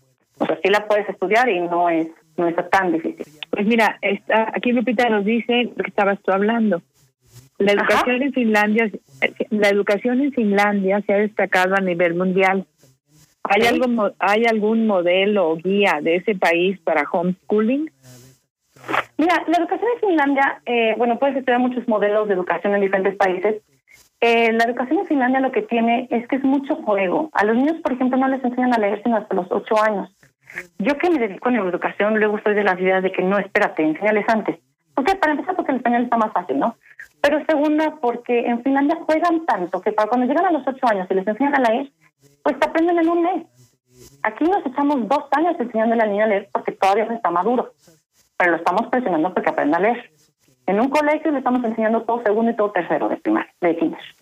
Y en una escuela pública, bueno, nos volteamos de cabeza porque el kinder no les enseña a leer porque se supone que no tienen que aprender a leer, y hasta primero y segundo de primaria les estamos enseñando y nos echamos otro cohete en primero y segundo. Yo que me dedico a otra parte de neuroeducación, te diría, no es que el niño no pueda aprender a leer, es que trae mucho rezago en, en su desarrollo, en el desarrollo físico, o sea, en la parte motora, si no hay buena coordinación motora, si no hay buen desarrollo motor, pues no te va a aprender a leer el niño eh, una buena percepción fonética, todas estas cuestiones que tienen que ver con la parte del lenguaje, ¿no? Eh, como para, para, para aprender a la lectura. La verdad es que la lectura es una actividad neurológica muy compleja. Y lo pongo como ejemplo porque en Finlandia no leen los niños sino hasta los 7, 8 años. Y todo el mundo dice, es que ¿cómo crees? O sea, es buena educación. Sí, aprenden a leer más tarde, pero para cuando llegan a sexta primaria ya se leyeron, ¿qué te gusta? 200 libros, porque les encanta leer, ¿no? Lo agarran como, como algo padre, ¿no? Eh, es más que nada el enfoque de la educación que les han dado ahí, que ahí es como mucho más divertido, mucho más juego, mucho más eh, pensado en el niño. Ahí los niños juegan mucho afuera. Eh, está el método Waldorf, por ejemplo, que también es, de por allá. No es de Finlandia, pero, pero, pero tiene mucha esa, esa, esa perspectiva de que el niño debe de estar en el exterior la mitad del tiempo. Aquí en México hay colegios Waldorf, hay métodos Waldorf para casa, hay métodos Montessori para casa. puedes encontrar este de bibliografía de cada uno de esos. Puedes encontrar capacitaciones en línea para papás que son homeschoolers y también puedes encontrar cursos en línea para el niño basados en esos métodos. Entonces, la verdad es que tenemos un chorro de, de oportunidades como para que el niño pueda aprender. Si tienes internet, como dicen, ya puedes aprender cualquier cosa y muchísimas cosas son gratis. Está el Khan Academy de matemáticas a nivel internacional, que está excelente, lo usamos en las escuelas, lo puedes usar en casa. Y así hay de todo, ¿no? O sea, no, no es lo único. Yo lo pongo por ejemplo, pero hay de todo. Entonces, yo creo que eh, para enseñar y para querer enseñar a los niños, no se necesita, en ese caso, eh, en el caso que de la pregunta anterior, de que se necesita mucho dinero, no, se necesita mucho dinero, se necesita muchas ganas. Yo creo que con eso se tiene, si lo sabes, si lo sabes este, ocupar. Y en el caso del método de Finlandia, sí, sí hay mucha bibliografía que puedes comprar sobre el método finlandés para usarlo en casa. Y la base del método finlandés es esa, es esperar a la maduración del niño basándote en mucho juego, juego inteligente que se le llama, de los 0 a los 8 años. Aquí tengo un comentario. Eh, respecto a la socialización, Marcelita, es un mito que los niños en, homeschooling se quedan solitos. Se quedan menos socialización. Mira, yo en lo, en lo personal, yo creo que cuando a mí me tocó, cuando yo era chica, sí era como una uno de los objetivos de los papás, socializarlos menos. o sea, era la realidad. Y estábamos como más encerrados, ¿no? Porque aparte te veían raro, ¿no? Eh, yo creo que como comunidad hemos aislado mucho a nuestros hijos. Hemos aislado mucho a todos los niños. Tú vas a la calle con un niño en la mañana y te ven mal. O sea, ya ahorita todos los papás han ido dando cuenta, ¿no? Que si sales con tu hijo ahorita en la contingencia, pues ya te ven mal, ¿no? Como, ¿por qué lo sacas, no? Por la contingencia. Pero antes me veían mal porque ¿por qué lo sacas si debería estar en la escuela? Entonces la típica pregunta que le hacían a mi hijo conmigo en el súper a las 11 de la mañana es ¿y por qué no fuiste a la escuela hoy? ¿Estás enfermo? Y si estás enfermo debe estar en tu casa, ¿no? O sea, como que no queremos al niño en la calle. Esa es de entrada nuestra perspectiva eh, social. No queremos a los niños en la calle, los queremos que alguien los cuide en la, en, la escuela para que no nos molesten. Eh, yo creo que esa es una, una actitud general que tenemos como sociedad que debe de cambiar. Y en el caso del homeschooling, pues sí nos aislaban porque pues era como como que te preguntan y hasta te hacen sentir mal de estar en la calle, entonces enciérrate y hasta las dos de la tarde sales, ¿no? La verdad es que yo sí hacía eso, o sea, sí llega esa parte de, de percepción social, ¿no? La percepción social de niño homeschooler es que un niño raro, ¿no? Este, medio excéntrico y o así como comentaban, o sea, que se, que se levanta a las, a las dos de la tarde y que no hace nada y no sabe nada. Eh, la parte de socialización, a mí en lo personal con mis hijos, yo sí le he procurado mucho. Creo que todos los papás están conscientes. Los que estudian el homeschooling ya estamos mucho más conscientes de eso. Yo en lo personal los tengo en mil clases. Creo que tienen más, más compañeros diversos que estudian en la escuela. Y también depende mucho de la, de la personalidad de los niños, ¿no? El argumento de los homeschoolers en general te van a decir, no es cierto que mi niño no está socializado, simplemente está socializado con más adultos, que es con los que va a vivir toda su vida que con niños, ¿no? Es el argumento que sacaban antes. Digo, no se me hace tampoco un argumento muy prudente, porque los niños necesitan estar con niños de su propiedad, pero sí tienen eh, la oportunidad de convivir con más tipos de personas, o sea, si viajas o si trabajas y te los llevas a tu trabajo y conocen a los que trabajan contigo y conocen a las personas con las que tú convives en el día a día, puedes tener la, tienes, puedes tener mucha socialización con adultos y también si los tienes en clases, academias, en las tardes con otros niños, pues también puedes convivir con más niños, ¿no? Yo creo que eso es algo que los papás sí deben de tener en consideración si deciden homeschooling, ¿qué voy a hacer con la parte de socialización? Es algo que cuando tienes a tus hijos en la escuela, pues nunca le das, nunca le das, este, ahora sí que momento a pensar en eso, ¿no? Y te digo que, también depende del niño, porque a mí me ha tocado muchos niños que están en la escuela, que tienen 25 compañeros, y les preguntas quién es tu amigo, y te mencionan a uno o a dos. Y yo de mis hijos, por ejemplo, uno es muy, muy sociable, y le preguntas quiénes son tus amigos y te menciona a 10. Y le preguntas al otro quiénes son tus amigos y te menciona como a cinco. ¿Pero a quién quieres invitar a tu cumpleaños? No, a nadie, así estoy bien. O sea, son niños que están más, normalmente como que son más introvertidos y no les interesa tener tanta gente, les gusta estar solos hay muchos adultos que también son así, ¿no? Que aunque haya mucha gente, pues prefieren estar como que más, más, este, más solos y trabajar solos, ¿no? Y bueno, esas son preferencias ahora sí que de cada niño y yo creo que también hay que, hay que respetar esa parte.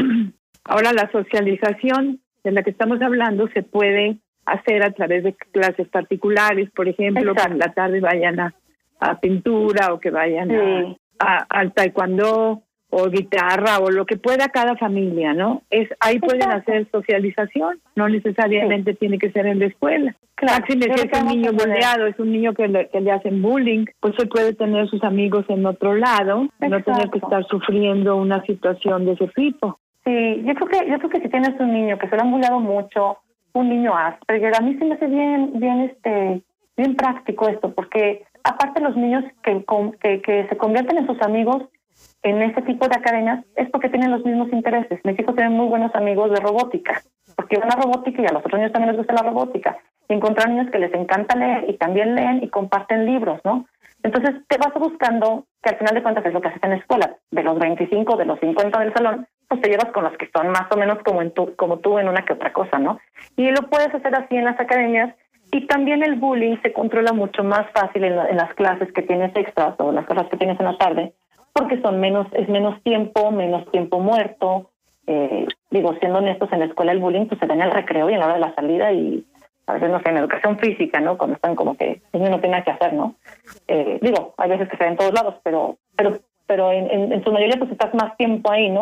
Aquí es mucho más controlable en las clases, son de una hora, de dos horas, pues es, es más fácil que, que tu hijo se sienta más protegido, ¿no? En ese sentido. Muy bien, pues entonces aquí tenemos otras preguntas. Desventajas del homeschooling, Marcelita. Ok, desventajas. Eh, yo creo que, pues si lo sabes hacer bien, no hay desventajas. Yo creo que tienes que tener en cuenta que como desventajas en general, pues sí, nadie te los va a cuidar, tienes que cuidarlos todo el día.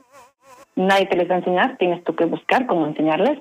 Y nadie te los va a acreditar a menos de que tú busques cómo acreditarlos. Aquí en México está el INEA, que es con el que se acredita la escuela abierta. O lo puedes registrar una escuela, eh, lo que comenté en alguno de mis videos, puedes registrarlo como alumno satélite de algún colegio que te lo quiera registrar. Ellos te van subiendo las evidencias a la plataforma y ya lo tienes registrado en la, en la SEP, ¿no? Eh, en, el, en el caso de desventajas, pues yo creo que nada más sería esa. Si hablamos de la parte académica, tiene muchísimas ventajas, entonces ahora sí que son unas por otras. Pero sí, en general la desventaja pues es que no, no vas a tener el mismo tiempo para trabajar y que si tienes que ponerte a estudiar. Eso sería, digo, sí se pueden considerar desventajas, ¿no? Yo creo que esas serían. La parte de la socialización igual, sí podría ser una desventaja, que no la tienes ya armada, sino que vas a tener que armarla, igual que no tienes los programas armados y vas a tener que armarlos. Eh, ¿Qué otra cosa podría ser desventaja? Pues que tal vez no tengas el mismo tiempo para trabajar y tienes que adecuar tus horarios a eso. Yo creo que esas podrían ser las desventajas. La verdad es que a mí me encanta el homeschooling porque puedes hacerlo al estilo que lo necesitas. Yo en mi caso tengo dos hijos grandes y uno más chiquito. Y el chiquito, pues sí lo tengo escolarizado por la cuestión de que está solo, no quiero que esté solo. Me gustaría más que estuviera con compañeros por la parte de la de la socialización, este digo en el caso de los grandes pues estaban los dos juntos y el chiquito está más solo, entonces en ese sentido yo creo que tenemos que ver siempre el, la necesidad de los niños, ¿no? Eh, como comenté al principio, yo creo que la decisión de hacer homeschooling o no debe ser una decisión en familia, considerando las necesidades de los niños y lo que se necesita se adecua a, a, la, a la estructura familiar eh, a los horarios o a la parte de económica, eh, todas esas cuestiones, ¿no? Muy bien, Marcelita. Rodolfo tiene varias preguntas. Rodolfo, si fueras tan amable. Eh, pregunta Ramiro Rodríguez, ¿cómo afecta al niño el cambio de sistema escolar? Por ejemplo, de una escuela privada a una escuela pública. Es, pregunta eso. Pues yo creo que eso lo tenemos que trabajar. La mitad de las inseguridades de los niños se las pasamos nosotros, entonces yo creo que primero tenemos que checar eso nosotros y en lo demás, pues yo creo que lo ideal sería trabajarlo con un psicólogo de la mano. Yo no me dedico mucho a eso eh, en la parte de psicología, pero yo creo que eso es lo que se puede se puede hablar, ¿no? Hay, niños que lo entienden perfectamente, hay otros niños que les cuesta trabajo por la, la, la cuestión del cambio, todos los cambios les cuestan trabajo. Estás hablando de un niño con autismo, les cuestan muchísimo los cambios. De entrada, entre menos cambios tengas, mejor. Y bueno, les tienes que ir previniendo sobre cuáles van a ser las diferencias. Y en el, en el cambio de una escuela privada a una escuela o una escuela eh, pública a una escuela abierta, que fue lo que a mí me tocó, pues yo creo que tiene que ver mucho cómo te lo cómo te lo pintan tus papás, ¿no? Si te lo pintan como que va a ser lo máximo, no es lo máximo, pues ya valiste. Pero si te lo pintan como que vas a poder aprender otras cosas, que fue lo que a mí me dijeron, pues la verdad es de que yo sí lo hice, yo estudié muchas otras cosas que me gustaba estudiar y en mi caso pues funcionó, ¿no? Eh, yo creo que tiene que ver niño a niño y yo lo que recomendaría es una asesoría con una psicóloga. Ok. Eh, Carmen Álvarez pregunta, ¿cómo se puede mejorar la educación si hay grupos grandes de aproximadamente 40 niños? Y su pregunta es, ¿cuál, ¿de qué tamaño es el grupo ideal para un mejor rendimiento tanto del maestro como del aprendizaje de alumno? Eh, esa pregunta digo, lo más dirigido a maestros. Yo como maestra me dedico a dar cursos y capacitaciones a maestros. Pueden checarlo ahí en mi página, Educreativo, en Facebook y en, la página de internet. Eh, no hacemos los grupos a nuestro gusto. Tú no eliges cuántos niños puedes tener en tu grupo. Definitivamente como maestro nadie nos da esa opción. A veces te toca trabajar en una escuela con 12 niños y está perfecto, con 8 también está padrísimo. A veces te toca con 20 y con 30 y pues ya ni modo, ¿verdad? Eso es lo que tienes. Y como maestros creo que estamos capacitados para adecuarnos a esa, esa modalidad que es la que tenemos, ¿no? Eh, si hay un número ideal, pues no, hay grupos que te tocan en los que son 25 y todos trabajan súper bien. Hay métodos en Montessori en el que tienen 20 niños en un grupo, pero tienen dos o tres maestras y funciona también muy bien. O sea, depende del método, depende del sistema y la verdad es de que ni siquiera podemos eso elegir nosotros, así que yo creo que no, no, este, no hay mucho que se pueda decir al respecto. Obviamente en tu casa pues está más fácil porque tienes menos. Eh, en grupos chicos, los niños que aprenden diferente tienen más oportunidad de aprender, eso sí. Si tienes un niño en educación especial, busca un grupo chico. Yo te diría, no busques un grupo grande, definitivamente. Un niño con TDA un niño con hiperactividad, pues sí. O sea, mételo en un grupo más chico. Eh, esa sería mi, o más personalizada, por lo menos la educación, o más alternativa, menos tradicional. Y hay niños que se acopan muy bien a la tradicional con 50 niños, está perfecto también para ellos. Si eres maestra, yo te recomendaría buscar muchas capacitaciones. Creo que tenemos muchas capacitaciones que nos pueden ayudar para esa parte de cuando tenemos grupos grandes.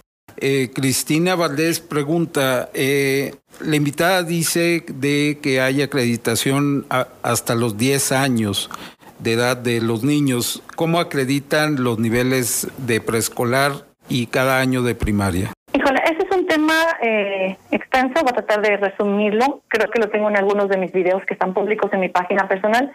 La acreditación. La acreditación es un cohete porque no hay manera de acreditar grado por grado. Tenemos el rollo de que si es legal o no es legal tener homeschooling. No es ilegal porque no hay nada que lo prohíba, es obligatoria la educación, la educación, no dice ir a la escuela, la educación es obligatoria aquí en México, kinder y primaria y secundaria. Es obligatoria desde primero de kinder o segundo de kinder, dependiendo como quieras verlo, al final de cuentas es lo mismo. La realidad es que muchos niños no van a la escuela y a nadie le importa. O sea, yo trabajo en una casa hogar donde los niños nunca habían ido a la escuela. Y pues ¿quién, ¿quién se preocupó por ellos? Pues nadie, ¿verdad? Están al margen de la ley, pues supongo, ¿verdad? Deberían estar estudiando y son niños que te llegan en cero a los 7, 8 años, entonces, ¿qué haces con ellos? Quieres mandarlos a la escuela, pero no se lo saben, ¿no? Eh, tienes que darles una educación personalizada al final de cuentas y en una escuela tradicional pues no van a aprender porque están 3, 4, 5 años más abajo que los demás, ¿no? Pero bueno, ese, es un ejemplo. En México la acreditación eh, pues la da la SEP o la da el INEA. En el INEA no hay grados, o es toda la primaria o no es nada. Entonces, si te vas a inscribir al INE es porque vas a presentarla toda ahí y te dan tu certificado de primaria cuando terminas. Si hay materias y si hay, son, son varios módulos que tienes que, que, que pasar, pero no puedes empezar a presentar exámenes sino hasta los 10 años de edad.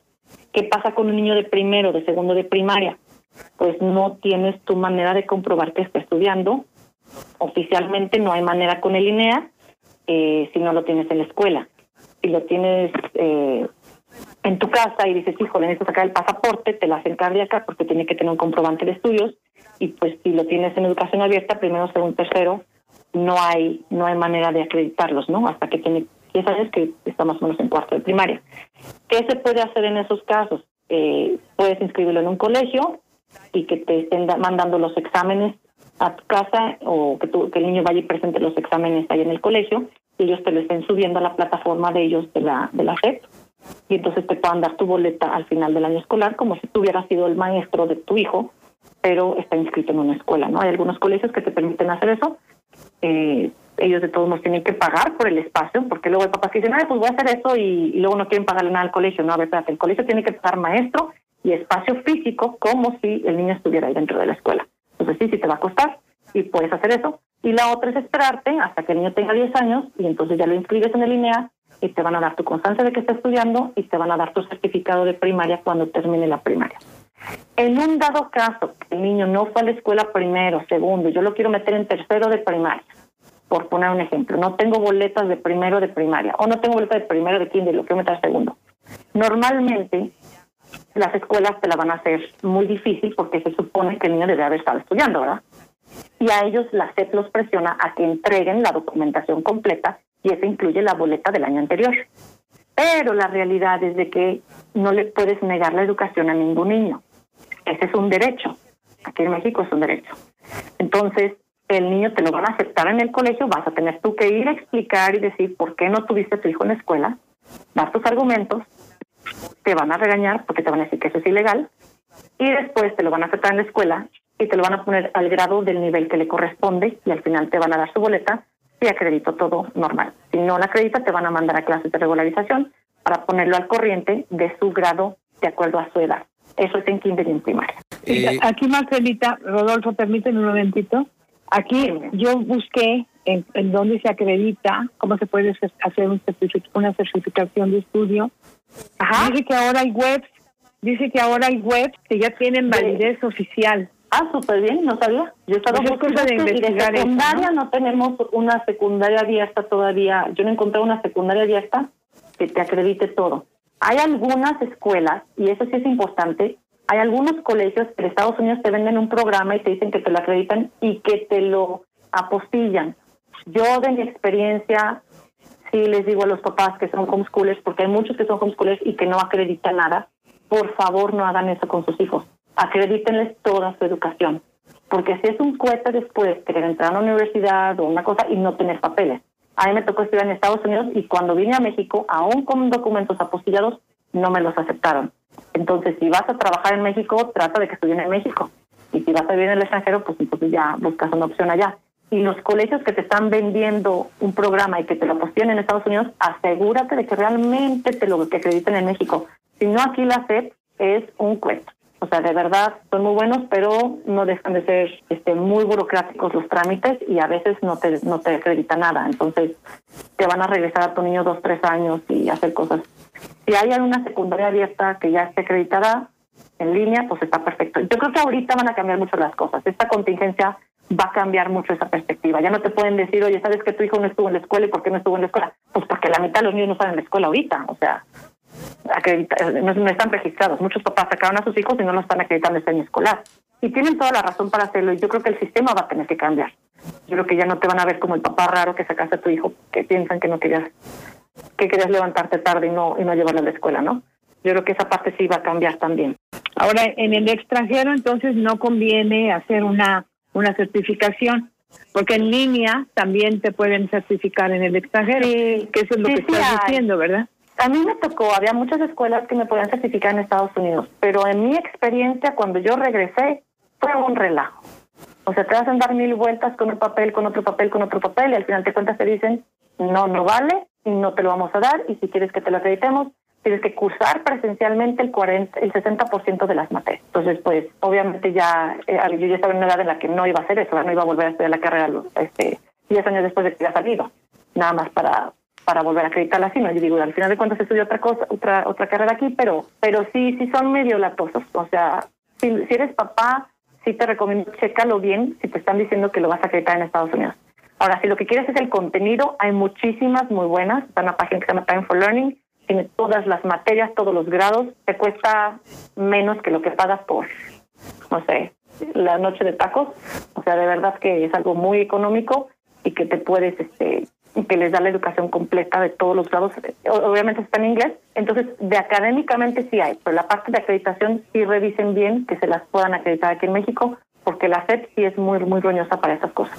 También eh, tenemos dos preguntas relacionadas con niños con autismo, eh, sobre todo que requieren asesoría. Si pudieras dar tus datos y qué recomendaciones tienes en estos casos particulares. Claro que sí, mira, yo trabajo mucho con niños con autismo. Eh, bueno, les puedo dar mis datos. No sé si ustedes quieran pasarles mi teléfono, es 4442-231404. Me pueden buscar en Facebook como Marcela Metlich, así M-E-T-L-I-C-H, Marcela Metlich. Y tengo una, una, página pública y mi página de mi empresa se llama Educreativo. En Educreativo pueden buscar la página de Facebook, Educreativo. Ahí hay varios artículos sobre niños con autismo, varios artículos sobre educación, sobre neuroeducación eh, para maestros, hay, esa página es más que nada para maestros, eh, terapeutas, y la página de internet también es www.educreativo.com es la página de ventas y tenemos una que se llama cursoseducreativo.com. Pueden este, encontrarnos ahí. Por la manera en la que me contacten, puedo contestarles y con todo gusto. Yo tengo un consultorio de, de integración sensorial para niños con autismo y de neurohabilitación. Ese es, ese es mi trabajo, el, de verdad. Este de homeschooling, pues digo, me gusta el tema. Yo tengo dos hijos homeschoolers que ya acabaron primaria y secundaria de manera abierta eh, en casa y pues yo fui alumna homeschooler y por eso hablo del tema, pero sí mi trabajo más es, en la parte de neuroeducación. Eh, también preguntan qué características y ventajas tiene el sistema Montessori que mencionó la invitada del sistema tradicional. ¿Qué tan visual es? ¿Qué tan kinestético es? Pues el sistema Montessori, como muchos de los sistemas, fue hecho, empezó siendo hecho para niños con educación especial se dieron cuenta que funcionaba muy bien y pues obviamente para niños regulares también. La doctora María Montessori, pues, ¿qué se puede decir de ella? Fue pionera en todo lo que es el desarrollo neurológico del niño. Entonces, a mí se me hace un método excelente, en especial para preescolar. La verdad es de que muchos colegios, aunque digan que son tradicionales, muchas de las bases científicas son de la doctora María Montessori. Aunque no llevan el programa María Montessori, pues toda la parte constructivista la que habló más de eso, pues fue ella, ¿no? Eh, si me preguntan para un niño regular, yo les recomiendo preescolar Montessori a todos. Y si me hablas de un niño de educación especial, también.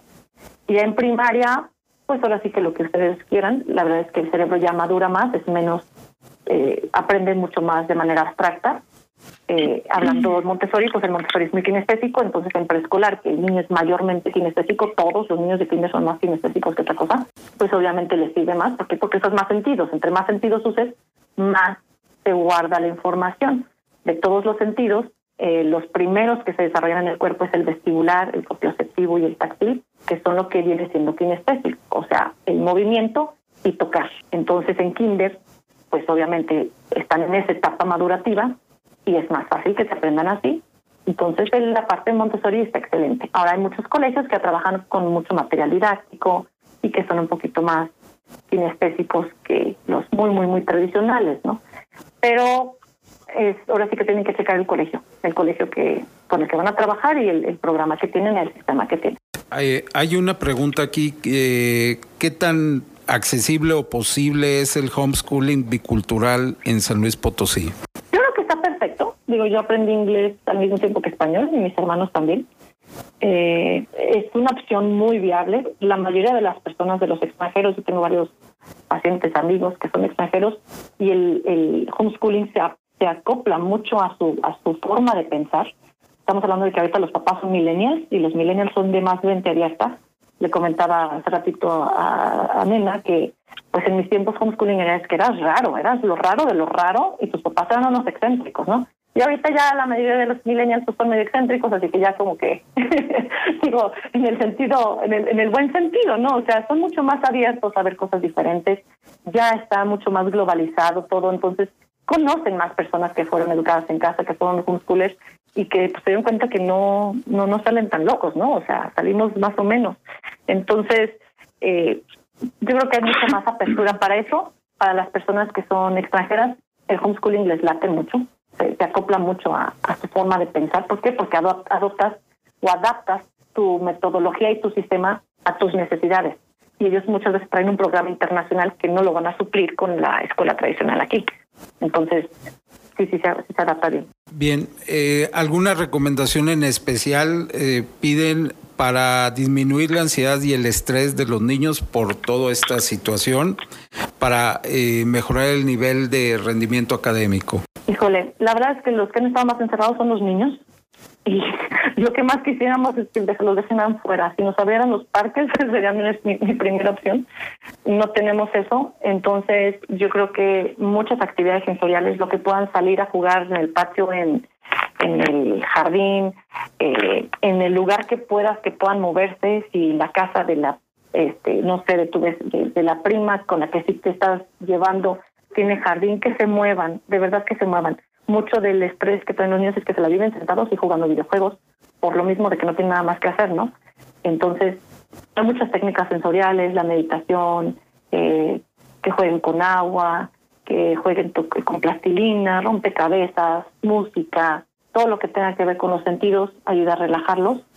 Yo creo que sería mi, mi primera, digo, digamos que sería mi segunda línea de defensa. La primera tiene que ver con nosotros, con nuestra actitud, con cómo nos sentimos nosotros. La verdad es que les pasamos el estrés nosotros. Hay unos que están felices en casa y dicen que esta es su vida y que están padrísimos así. Eh, yo creo que no, hay niños que no, no, les ha pasado, eh, no, no les ha preocupado mucho la cuarentena yo creo que están estresados tal vez algunos que están estudiando en casa a distancia, con la computadora, con los trabajos, no lo entienden, sí es frustrante y no hay más que tener paciencia y pensar en que esto va a acabar pronto y pues buscarles maneras de, de hacerles más sencillas. Pues la verdad es de que perder un año escolar o no estudiar un rato no pasa nada, lo van a recuperar, los niños son muy inteligentes y lo que no aprendan este semestre lo pueden recuperar sin ningún problema después. No, no, no deben de estresarse por eso. Bien, nena. Eh prácticamente estamos cerrando el programa, nena. No sé si tengas alguna otra este, pregunta. Pues tengo aquí una pregunta, pero tendría que ser muy rápida, Marcelita. ¿Cuál es la diferencia entre capacidades diferentes y necesidades especiales? Ah, que pues eso yo creo que sí la pueden investigar como cuestión de semántica. En mi caso, pues creo que todos los niños tenemos necesidades diferentes. todos los niños son diferentes cuando hablamos ya de una discapacidad, pues ya estamos hablando de una cosa concreta, que ya tiene un diagnóstico el niño y que ya tiene un pronóstico. Creo que sería. O sea, es lo mismo, nomás es semántica. Sí, yo creo que sí. A menos de que tenga un diagnóstico. Muy bien. Pues vamos a agradecerle a Marcelita Medlich. Muchísimas gracias por estar con nosotros, Marcelita. No, es verdaderamente un placer. Un placer verdaderamente estarte escuchando sobre todo porque puedes darnos tu opinión, una opinión que no está para un lado o para el otro, simplemente es una opinión pues tuya, que es importante, porque sabes de lo que estamos hablando, y, eres imparcial. Pues ya para que los papás puedan elegir, puedan escoger qué quieren, ¿verdad? ¿Qué quiero para mi hijo? Claro. ¿Cómo lo quiero? y de qué manera lo quiero. No quiero influencias, no quiero que nadie se meta en mi, en, en la manera que yo tengo de educar. Le voy a, le voy a dar mis creencias, la familia, cómo nos manejamos. Y eso es lo que yo les quiero dar. No les quiero decir que vengan a, a que otros sistemas llenos de ideas o, o, o cosas fuertes vengan a meterse a mi casa ya cada quien es su, decisión, ¿verdad? Pues muchísimas gracias, Marcelita Medley. No, agradecemos muchísimo. Y a todos nuestros amigos, Rodolfo, tienes, yo les quiero agradecer a las muchachas que están ahí en cabina, nos hacen el favor de ayudarnos todos los domingos con con unas ganas y con una alegría. Que de verdad, muchísimas gracias. Rodolfo, a ti muchísimas gracias. gracias. Y a Now Media, muchísimas gracias por estarnos transmitiendo directamente en vivo. Muchísimas gracias y a todos nuestros amigos que nos permiten entrar a su mente y a su corazón. Muchísimas, muchísimas gracias. Los esperamos el próximo domingo. Yo soy la señora Nena Torres y feliz fin de semana. Muchísimas, muchísimas, gracias. Gracias a ti, Marcelita. No, a ti, nada.